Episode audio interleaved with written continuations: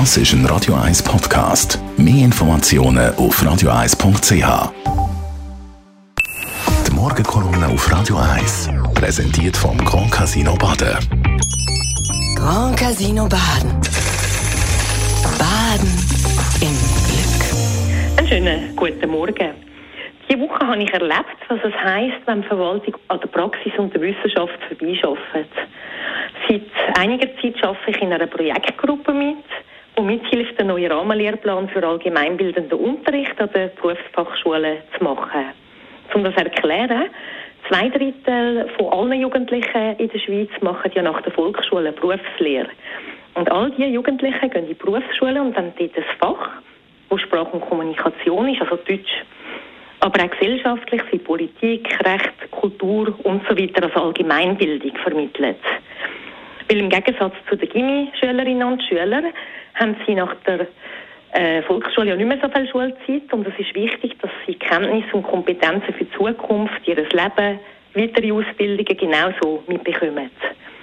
Und das Fach unterrichte ich und bin damit eine von denen in dieser Arbeitsgruppe, die Praxis einbringt. Jetzt hat die Verwaltung geschafft, daraus ein riesiges Projekt zu machen, das die Leitung für teures Geld extern vergibt. Die externen BeraterInnen machen aber vor allem viele Sitzungen mit ganz vielen Leuten und scheinen vom Fach nicht so viel zu verstehen. Und so läuft das Ganze auf Kosten vom Steuerzahler, auf viele ineffiziente Sitzungen, raus so ein bisschen nach dem Motto, viele Köche verderben den Brei. Die wertvollen Inputs aus der Wissenschaft oder der Praxis werden dabei am Schluss dann nicht berücksichtigt.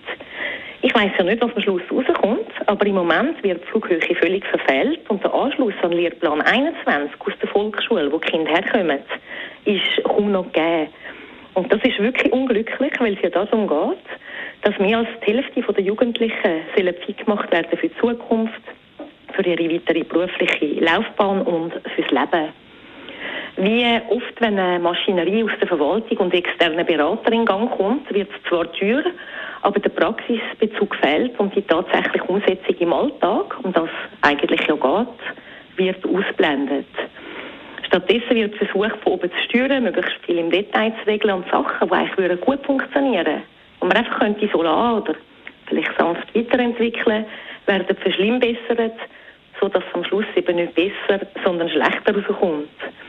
Und was mir die Mitarbeit jetzt einmal mehr gezeigt hat, Politisches darf man nicht einfach der Verwaltung geben, weil die, und das habe ich mehrfach erlebt, gibt es wiederum auch Beratungsfirmen und dort fallen dann wie die wissenschaftliche Erkenntnis oder Praxis weg.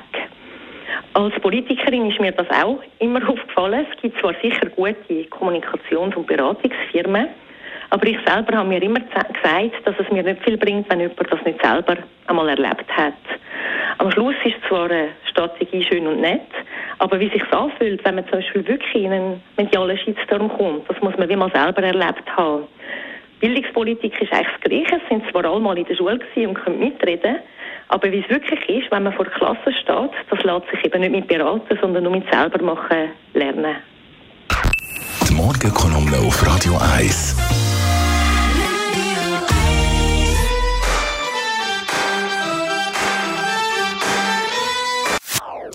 Das ist ein Radio 1 Podcast. Mehr Informationen auf radio1.ch.